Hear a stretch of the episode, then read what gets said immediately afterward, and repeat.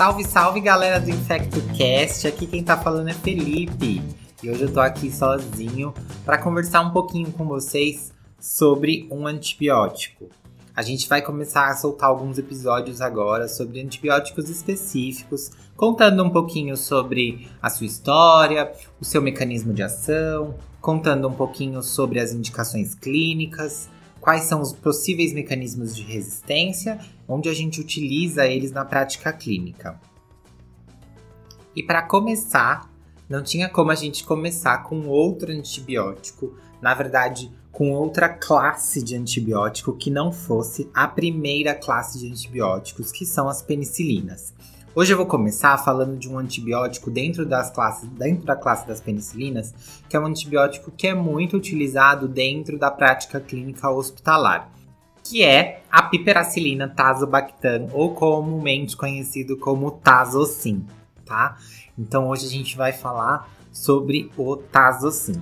Antes de propriamente iniciar falando do Tazocin, vamos falar um pouquinho sobre a história da penicilina, né? Então lembrar que a penicilina elas foram descobertas lá por Alexander Fleming em 1928, quando ele acidentalmente deixou uma colônia de bactérias em conjunto a um fungo Penicillium notatum e viu que o crescimento do fungo inibia o crescimento das bactérias e com isso ele descobriu as penicilinas, que mais para frente, mais ou menos em 1940, começou a ser usada na prática clínica, principalmente após as grandes guerras, né?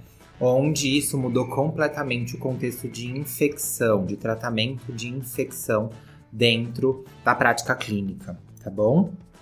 Então, a gente vai começar falando sobre a química dos beta-lactâmicos. Os beta-lactâmicos, ou penicilinas, né?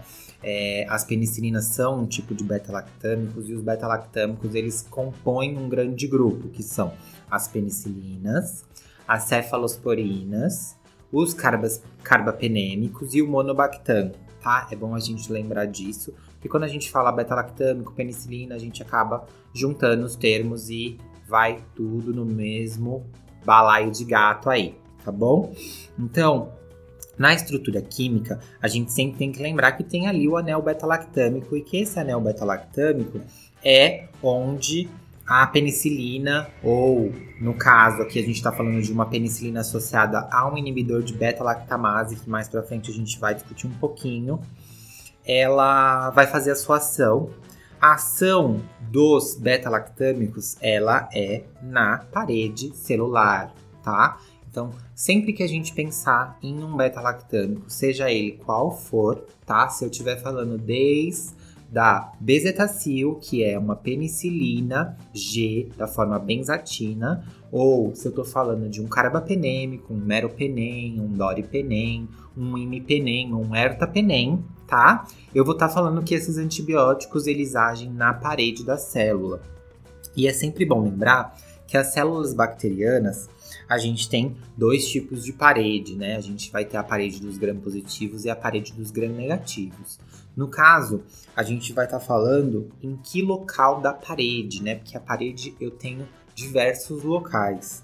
Então, a minha parede celular das bactérias, ela é composta de peptídeo glicano. É bom a gente lembrar que mesmo que um, uma bactéria seja gram positiva ou gram negativa, não importa, ela vai ter peptídeo glicano na sua parede em maior ou menor quantidade. É a camada externa, que é onde a gente vê os peptídeo-glicanos, ela faz parte de uma proteção que resiste a grandes pressões osmóticas, fazendo também uma defesa natural da bactéria, não é mesmo? É, e aí que o antibiótico do tipo beta-lactâmico vai agir, que são nas chamadas penicillin binding proteins, ou as proteínas ligadoras de penicilina, e onde a penicilina vai se ligar para agir, né? Ela se liga nesse lugar e ela vai inibir a síntese da parede celular, tá? Ela vai inibir a síntese de peptídeo glicano e com isso a gente diminui a defesa das é, bactérias, né? Além delas se ligarem e impedirem a síntese da parede celular, elas também liberam enzimas autolíticas que vão degradar essa parede. Por isso que a gente considera que as penicilinas são drogas bactericidas, porque elas não só impedem a produção de, de parede, como elas também lisam a parede celular, tá bom? E agora falando um pouquinho mais do piperacilina tazobactam, que é o nosso tazocin, um queridinho dentro da prática clínica hospitalar. Vamos falar então o que que é, né? Então ele é uma, uma ureidopenicilina associada a um inibidor de beta-lactamase, que é o tazobactam, né? É, quando a gente fala de penicilinas associados a inibidores de beta-lactamase ou beta-lactâmicos associados a inibidores de beta-lactamase, a gente está falando de um antibiótico que está tentando fugir de um mecanismo de resistência, né? Que são as beta-lactamases. Esse é um assunto à parte, é um assunto que a gente vai gravar para vocês, explicando um pouquinho das beta-lactamases, as suas classificações, quais são as mais comuns. Mas só para vocês saberem, quando a gente tem a beta-lactamase, que é um mecanismo de resistência enzimático, é como se a gente tivesse um Pac-Man, tá? Sendo que o antibiótico, ele é os pontinhos brancos do Pac-Man e a beta-lactamase é o próprio Pac-Man, tá? Que ele vai lá comer o antibiótico. E aí a gente vai pensar que os pontinhos brancos ligados a fantasminhas são os beta-lactâmicos associados a inibidores de beta-lactamase que degradam as beta-lactamases, tá? Então, a gente precisa desses inibidores de beta-lactamase para fugir das beta-lactamases, que são essas enzimas, que são liberadas tanto por gram-positivos quanto por gram-negativos e estão bastante presentes na prática clínica atual, não só no contexto hospitalar, mas também no contexto comunitário, tá? Principalmente no contexto comunitário de pacientes que frequentam serviços de saúde ou de pacientes multicomórbidos, tá bom? Mas esse tema de beta-lactamases, a gente vai fazer um podcast específico para vocês.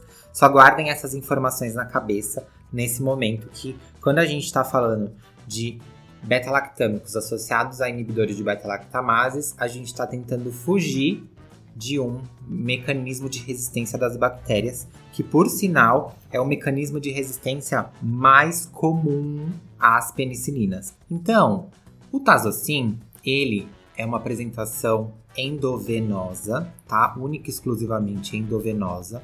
A piperacilina, ela foi introduzida na prática clínica em 1976, tá? Apresentando um amplo espectro, tá? Incluindo Pseudomonas aeruginosa e outros bacilos gram-negativos não fermentadores, tá? Além disso, ela tem uma ação para bactérias anaeróbicas, tá? Isso é muito importante na prática clínica, porque a gente vai ver lá na frente quais são as indicações clínicas do uso do Tazocin, tá bom?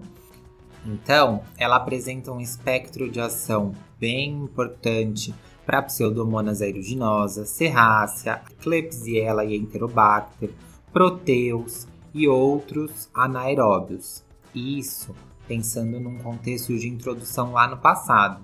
Hoje, com a disseminação de beta-lactamases, a gente necessariamente tem que unir a piperacilina ao tazobactam para ter uma boa ação. E mesmo assim, é, por conta principalmente, tá? Das ISBL, que são beta-lactamases de espectro estendido, a gente pode até estar tá perdendo o pipetazo, tá? É, normalmente, as ISBL, a gente ainda tem uma ação do pipetazo presente, mas isso pode ser perdido é, com as ISBL hiperexpressas, que a gente acaba podendo perder até carbapenêmicos mais hidrolisáveis, tá bom? Mas isso a gente vai discutindo com o tempo. Bom, então vamos para a farmacocinética e metabolismo da piperacilina. A apresentação comercial do pipetazo é da seguinte forma: a gente tem dois tipos de apresentação, tá? Todas elas endovenosas sendo que a gente vai ter 2 gramas de piperacilina com 250 miligramas de tazobactam ou 4 gramas de piperacilina com 500 miligramas de tazobactam. A piperacilina ela é absorvida por via enteral e tem pico sérico em 30 minutos após a administração dos 500mg de tazobactam. A sua principal eliminação é a eliminação renal por filtração glomerular em forma de produto ativo, então ela não é inativada, tá, gente? Isso é importante porque a gente também pode usar para infecções urinárias, né, sem ser um produto inativado na, no caso da filtração glomerular e da secreção tubular, tá? Ela tem uma baixa ligação às proteínas do soro, em torno de 20, 40%, e a meia-vida no soro é em torno de uma hora e meia, duas horas, ok?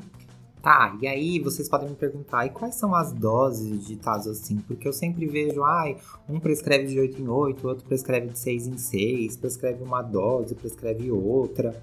Isso é importante a gente discutir porque isso é, vai de acordo com o que a gente quer tratar. Então, assim, a dose padrão é uma dose de 4,5, ou seja, na apresentação 4 gramas, 500 miligramas, né? De 8 em 8, que é a apresentação que a gente tem aqui no Brasil, ou 4,5 de 6 em 6. O que difere de uma da outra é que a apresentação 4,5 de 6 em 6 é a apresentação que vai ser antipseudomonas, tá? É importante a gente saber isso porque se a gente está atrás de uma cobertura anti-pseudomonas, eu preciso fazer uma dose de 4,5 de 6 em 6 obrigatoriamente, que é a dose máxima de tazocin, tá?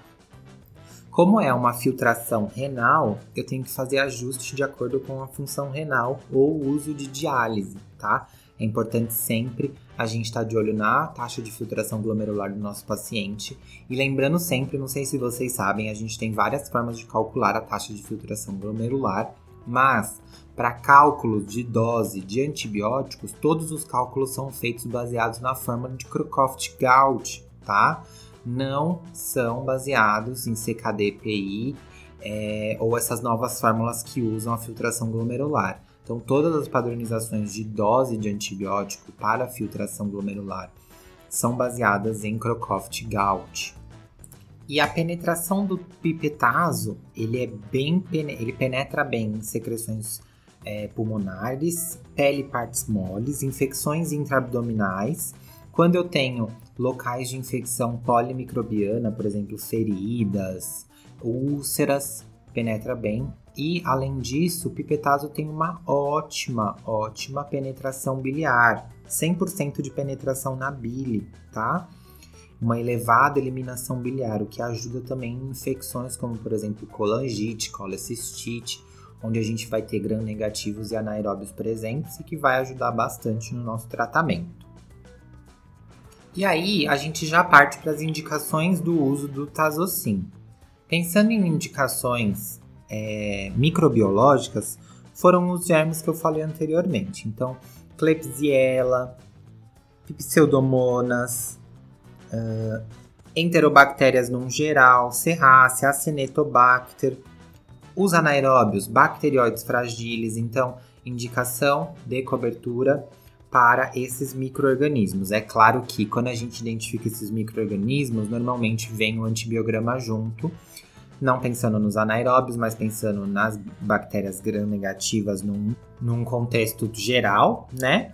É, mas a gente sempre tem que avaliar como que as bactérias vão se apresentar nesses antibiogramas, porque como eu disse, existem mecanismos de resistência associada ao pipetado. Bom, então agora a gente vai falar das indicações clínicas. É, como eu disse para vocês, o grande ganho em relação às outras penicilinas que vieram antes foi a cobertura anti-pseudomonas, tá? Então, quando eu tô pensando num pé diabético ou numa infecção intraabdominal ou numa pneumonia, num paciente com uso recente de antibiótico, ou que pode ser colonizado por pseudomonas, ou que frequenta bastante serviços de saúde, ou uma infecção por gram-negativos em pacientes já hospitalizados, então uma infecção nosocomial, onde eu já tenha uso de antibiótico prévio, ou que mesmo não tenha, mas que a minha flora do hospital ela permeie gram-negativos que são naturalmente resistentes a cefalosporinas de terceira ou que normalmente apresentam ISBL em grande quantidade, mas que não seja uma ISBL hiperexpressa, eu posso, ou melhor, eu devo utilizar o pipetazo. É sempre bom a gente lembrar que pipetazo não é água, tá, gente? Pipetazo, ele é um antibiótico que não deve ser colocado como primeira linha de tratamento para uma infecção que veio da comunidade, de uma forma onde eu tenho germes de comunidade não resistentes. Eu não devo, sempre que o paciente interna, colocar pipetazo. Ou, por exemplo, quando meu paciente está em uso de ceftriaxone para um tratamento de uma pneumonia bacteriana, como a gente discutiu lá no episódio de pneumonia bacteriana com vocês, e a gente acha que ele não está melhorando, não é pura e simplesmente o um motivo para eu trocar por um pipetazo, tá? Eu sempre tenho que avaliar quais são os fatores de risco daquele paciente estar tá desenvolvendo resistência, ou por que, que a minha infecção é uma infecção que não está sendo coberta por um antibiótico, eu preciso escalonar esse antibiótico para um inibidor de beta-lactamase. É sempre bom a gente pensar antes de sair escalonando por aí, tá? Pipetazo não é antipirético, tá? Antipirético é de pirona, então febre no contexto hospitalar não é sinônimo de pipetazo. Eu preciso investigar, coletar cultura quando indicado e aí pensar quais são os meus principais agentes são gram-positivos, são gram-negativos, são anaeróbios, o foco é abdominal, o foco é corrente sanguínea. Qual é esse foco para eu poder indicar o antibiótico correto? Ainda falando da aplicabilidade clínica, o pipetazo é um ótimo antibiótico para a gente utilizar num contexto de uma sepse intra-hospitalar, né? Pensando que ele vai cobrir os principais agentes etiológicos que são relacionados a, a essas infecções, né? Então, eu tenho essa cobertura bem importante de gram positivos, gram negativos, anaeróbios, penetra bem em vários sítios, em várias é, vários tipos de infecção. Então, eu vou poder utilizar o meu pipetazo de uma forma segura até identificar o meu agente, até poder coletar cultura, até essa cultura sair, ou mesmo de uma forma empírica por um certo tempo, pensando nos principais agentes, mesmo que eles não sejam identificados, tá bom? Aplicabilidade clínica, então, que a gente já conversou, principalmente pneumonias, peles, infecções de pele moles, infecções intraabdominais, infecções polimicrobianas, Pipetazo não penetra muito bem no sistema nervoso central. Isso é sempre bom a gente lembrar, tá? Uma molécula muito grande acaba não penetrando no sistema nervoso central se não tiver uma grande inflamação, tá bom? E agora a gente vai falar um pouquinho dos efeitos adversos dos beta-lactâmicos no geral. Sempre que a gente fala de efeitos adversos de beta-lactâmicos, a gente pode generalizar isso. É, e falando um pouquinho do pipetazo, isso não se difere. O principal efeito colateral é a hipersensibilidade, tá? Então, alergia ao anel beta-lactâmico, tá bom? Pode ser desde uma alergia simples até um choque anafilático, tá? Fora isso, a gente, como tá falando de beta-lactâmicos, também pode acontecer mielotoxicidade. É um efeito não muito visto, mas a gente sempre pode é, relacionar efeitos de mielotoxicidade ao uso de beta-lactâmicos num geral, tá? Além disso, é, existem estudos recentes que trazem para a gente efeitos colaterais que podem ser observados no uso do pipetazo associado à vancomicina. Isso é uma associação bem comum dentro da prática clínica hospitalar quando a gente está pensando num contexto de sepse, tentando cobrir não só os agentes gram-negativos e anaeróbios, mas também os gram-positivos, os MRSA, no caso do da vancomicina, né? E alguns estudos mostraram, é, estudos observacionais, mostraram que o uso da vancomicina em associação ao pipetazo poderia aumentar a chance de injúria renal, quando foram feitos estudos observacionais retrospectivos, foi visto que essa associação de quem usava vanco com pipetazo e quem usava vanco com outro antibiótico, por exemplo, mero ou cefepime, é, quem usava vanco com pipetazo tinha maior chance de desse efeito colateral. Mas lembrando que são estudos observacionais retrospectivos, é leitura de prontuário, a gente não está fazendo um ensaio clínico, não teve um ensaio clínico randomizado para isso.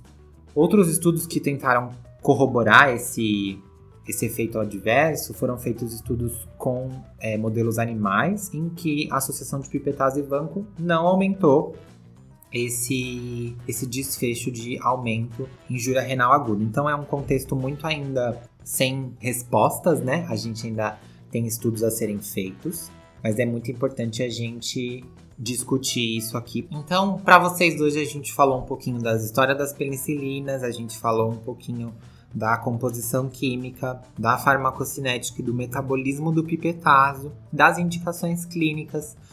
Falamos um pouquinho dos principais efeitos adversos, da disponibilidade e o mecanismo de resistência do pipetazo, qual que é?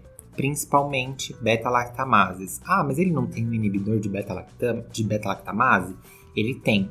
Mas a gente sempre tem que pensar na quantidade de beta-lactamases produzidas pelo microorganismo, a gente sempre tem que pensar qual é a afinidade da beta-lactamase pelo inibidor de beta-lactamase, se ele é bastante é, estável, se ele tem pouca hidrólise pela beta-lactamase. No caso do pipetazo, a gente tem que ele é mais estável que o clavulin, por exemplo, é amoxicilina com ácido clavulânico. Mas mesmo assim, ele pode ser hidrolisado por algumas beta-lactamases, sim. E com isso, a gente sempre tem que pensar nessa possibilidade quando o nosso contexto é um contexto de grande quantidade de bactérias AMP-C ou ISBL dentro do, da nossa prática clínica, porque a gente não vai poder usar indiscriminadamente pipetazo nesse contexto. Bom, gente, era basicamente isso que eu tinha para falar para vocês. Fiquem de olho nos nossos próximos episódios, sigam a gente nas nossas redes sociais. A gente tá como InfectoCast no Twitter e no Instagram. A gente sempre posta conteúdos novos, casos clínicos. Um grande beijo e até o nosso próximo episódio. Tchau, tchau!